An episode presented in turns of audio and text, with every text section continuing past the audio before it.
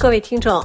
中国国防部长李尚福在公众视野中消失近两个月后被正式免职。中国国家主席习近平十月二十四日签署主席令，免去李尚福国务委员、国防部长职务，同时也免去秦刚的国务委员职务。随着相关消息的公布，外界注意到中国并没有任命新的国防部长，此举难免不引发各种揣测。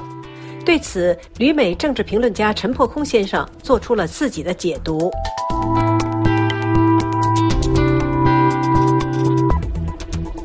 破空先生您好，你好。十月二十四日，中共人大常委会宣布李尚福被撤去国防部长职务，同时也撤去李尚福和秦刚的国务委员职务。李尚福消失两个月，为什么到现在才公布他的消息？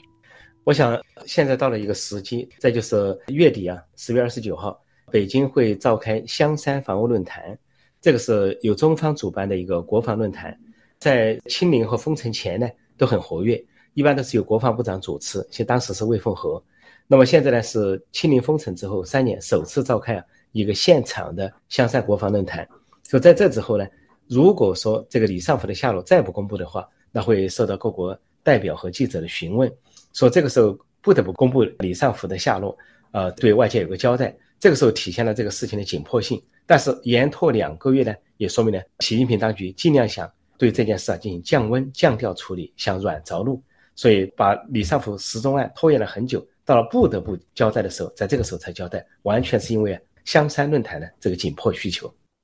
秦刚呢是七月份被撤去外交部长职务的，三个月后，李尚福被撤去国防部长职务。这两起撤职案有什么相同和不同之处？呃，相同的都是啊重大的失踪案。秦刚先是失踪，失踪几个月之后才宣布他的下落，后来接着就是国防部长啊李尚福失踪，失踪了两个月之后才宣布他的下落。所以从失踪的角度来上，都非常震撼国际社会，因为中共有很多的部长。但是没有其他任何部长比外交部长和国防部长这么抢眼了，因为外交部长是纵横于国际舞台，经常出访，密集的外事活动，曝光率很高，所知名度也很高。那国防部长呢？他虽然没有实际的军权，但是他对外联络啊，出席一些会议啊、论坛，他也是一个中共军方的象征。他的曝光率啊，在中共军方里边高于其他所有的将领和所有的职务，所以。从外交部长到国防部长的失踪，都震动了国际社会。而这种失踪，中共方面都讳莫如深，不做任何的交代。外交部发言人都是用同样的声调说话来证实失踪。如果就有记者问外交部长秦刚在哪里的话，外交部发言人说了这样的话：说我不掌握相关的情况，就已经证明他失踪了。同样呢，国防部的发言人也用了同样的口气来描述李尚福案。有人问李尚福在哪里，他说我不了解你所说的情况。这就说明什么呢？就是外交部的发言人都不知道他的上级在哪里，国防部的发言人也不知道上级在哪里。这种荒诞性呢，是现在啊中国习时代的荒诞的一个经典的体现。这是相同之处。那不同之处就在于处理秦刚和处理李尚福不同。处理秦刚是分步到位，非常的降调和低调处理；处理李尚福呢，是依次来了两个步骤，两步到位。什么意思呢？就秦刚呢，是七月底公布秦刚的时候，只是很客气的说了一句话，说免去秦刚所兼任的外交部长职务。当时留下的悬念，好像似乎他还可以保留国务委员或者中央委员。啊，其实当时我就说，他的国务委员和中央委员都会被撤除，只是时机不同。国务委员可能要等下次人大常委会，而中央委员要等三中全会。所以对秦刚的处理啊，非常的分布。但是李尚福呢，一次就公布了两个步骤，就是。同时撤销他的国防部长和国务委员的职务，就说明对李尚福的处理啊更有紧迫性。习近平似乎对秦刚的处理还有所犹豫，或者尽量想软着陆，但最后也不得不处理。但对李尚福来说，却来的相对比较快一点。所以这两个案件呢，也可以看出习近平的轻重的不同。不过这两个案件都可能涉及的，并不是大家外界看到的什么腐败或者是反袭，最重要的都是像中共所说的“里通外国，叛国投敌”。也就是我们所说的弃暗投明，为自己留后路，这才是很大的可能性。因为从外交部长秦刚到国防部长李尚福，他们的失踪啊，都跟火箭军出事、跟方面间的傅小田出事相关，这就涉及到跟外国外部的联系。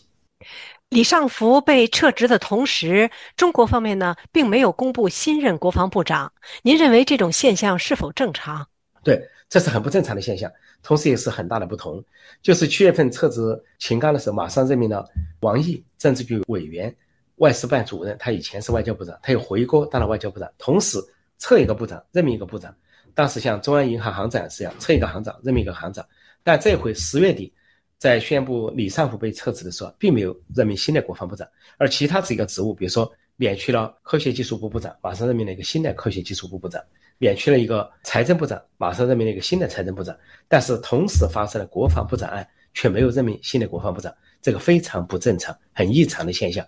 给人的感觉是国防部长难产，而国防部长现在是空缺，而中共军方已经有很多的空缺位置了，像总装备部，他就空缺一个政委，政委从去年到今年都没有。总装备部作为四大军事部门，他的政委长期缺位。而他的总装备部部长现在是许学强，前段时间一些重大活动，要么他是低调出席，要么就没有出席。应该他致辞发言的地方没有他，也就是说许学强也可能出了事。也就是说，总装备部呢，政委和部长呢双缺，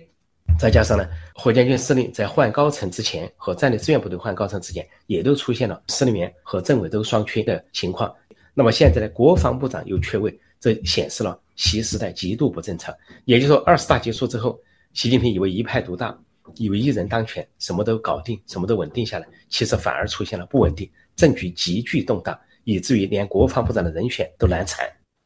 中共马上在月底就要举行香山国防论坛，据说呢也邀请了美国防长奥斯汀与会。到时候中方是否会出现新任国防部长？如果没有出现，将由谁来主持这次论坛？这个香山论坛呢，将在十月二十九号举行。根据以前的惯例啊，通常是国防部长出面主持致辞，并代表习近平致辞。以前是魏凤和，后来三年清零、三年封城呢，就暂时以视频方式进行，一般是专家学者在视频上出现。现在新冠过了，要举行香山论坛，这是中共首届举行啊面对面的现场的香山论坛。那么邀请了各国的国防部长，甚至邀请了美国国防部长，但是美国国防部长出不出席呢？现在还没有最后的定论。中方按道理应该由国防部长出来主持和致辞，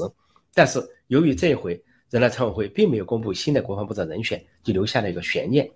我认为呢，在香山论坛从十月二十四号到十月二十九号，短短五天出现国防部长的可能性微乎其微，非常小。因为首先不符合程序，虽然大家都说现在习近平一人独大啊，不守章法，可以随心所欲，可以任人唯亲啊，可以任意的任命官员，但是他还是要至少走一个程序。要走的这个程序刚刚错过了，就是人大常委会第六次会议十月二十四号召开闭幕的时候，并没有任命新的国防部长，说明了习近平对国防部长人选举棋不定。现在到香山论坛举行的时候，没有任何程序可以任命，因为你得由人大常委会任命，然后习近平发布主席令才能有国防部长。所以香山论坛会首次出现中国国防部长缺位，那谁会出席香山论坛呢？我认为很大的可能性啊，这个人出现，他有可能是将来的国防部长。但是呢，也不一定。比如说，如果是刘振利出现的话，刘振利现在是总参谋长，上将是六零后最年轻的上将，最年轻的中央军委委员。如果他出现的话，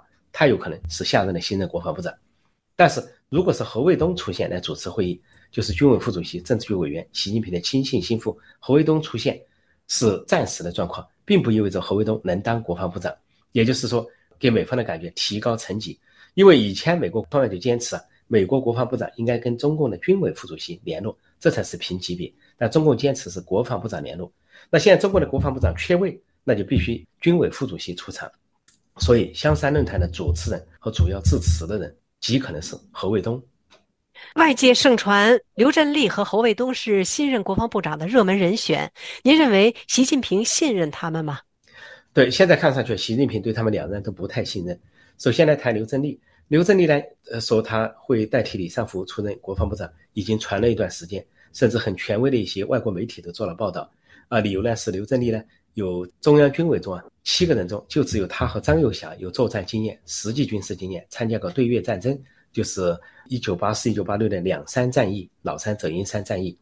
那么另外一个理由就是他是里面最年轻的人啊，是六零后，六四年出生，现在五十九岁，接任国防部长是否很合适？他有当过各地的军长，比如三十八军军长，有当过呢现在总参谋长，接任国防部长是否是顺理成章？但是习近平极可能不信任刘振利，有两个理由。第一个理由呢是刘振利呢实际上是张又侠的人，而现在习近平跟张又侠的关系啊渐行渐远。张又侠呢现在是作为军委第一副主席，但是却被边缘化，啊，很多会议都不让他参加，排斥，而由习近平的另一个亲信心腹何卫东来主持军事方面的大局。那张又侠因为习近平对他不信任，因为张又侠跟李尚福是继承关系，以前都属于啊总装备部，李尚福是后来的总装备部长，而之前是张又侠。后来李尚福接了国防部长，李尚福来自于战略支援部队，这些人物啊都跟张又侠有很多联系。那么那个军纪委书记、军委委员张胜民也是张又侠的人，属于火箭军出身。那现在火箭军出事啊，对张又侠很不利，因为总装备部跟火箭军和战略支援部队啊在装备上有很多的交道。如果说有腐败的话，大家都有腐败。像刘振利为什么习近平不信呢？刘振利是张又侠的战友兼部下，来自于张又侠的推荐。因为刘振利呢，在张又侠参加过对越战争，一九七九年打到越南，当时是士兵。后来到了两山战役的时候，张又侠已经是团长，他是红二代太子党，提升的快。刘振利参战的时候，刘振利呢是张又侠手下的兵，就两人既是战友，又是上下级关系。因为张又侠的关系，刘振利才提升上来。如果说习近平这个时候提拔刘振利的话，他会忌讳是张又侠的人马，可能有所忌讳，觉得自己不安全。加上现在有个迷信啊，盛传的推背图说其中有句话。叫东边门里伏金剑，说一个军人升代功，代功的、带金的都对习近平不利，说习近平排斥张又侠、张胜民，甚至对李强也疏远，李强的强也带个公字。现在呢，刘振利他是金刀刘，所以呢，说从迷信说习近平极为迷信，从迷信角度他也不信任刘振利，所以后来就突然传出啊，说何卫东可能当国防部长，但何卫东呢已经是军委副主席，是政治局委员。他虽然是习近平信任的亲信心腹，所有的信任是暂时的，就跟以前习近平信任张又侠一样，说他信任何卫东，但是何卫东呢，如果再兼任国防部长，显得位高权重，对习近平有威胁。况且呢，如果说东边门里藏金剑，何卫东也有个东字，说习近平也不完全放心，对何卫东的利用啊，只是暂时的，就跟以前利用我张又侠去排除其他派系一样。等张又侠为他立下汗马功劳，掌握了大权，他就开始排斥张又侠。同样，他现在利用何卫东来排斥张又侠，那么张又侠也不见得就能够长久的被习近平所信任。说这次国防部长没有任命新的人选，不仅说明国防部长难产，习近平无人可用，更说明习近平对谁都信不过。他对刘振利、何卫东或者其他人都信不过，尤其军方的人他都信不过。上将阶层没有一个是习近平真正能够信任的人。谢谢破空先生。以上是本台的公民论坛专栏节目，由刘芳采播。感谢收听。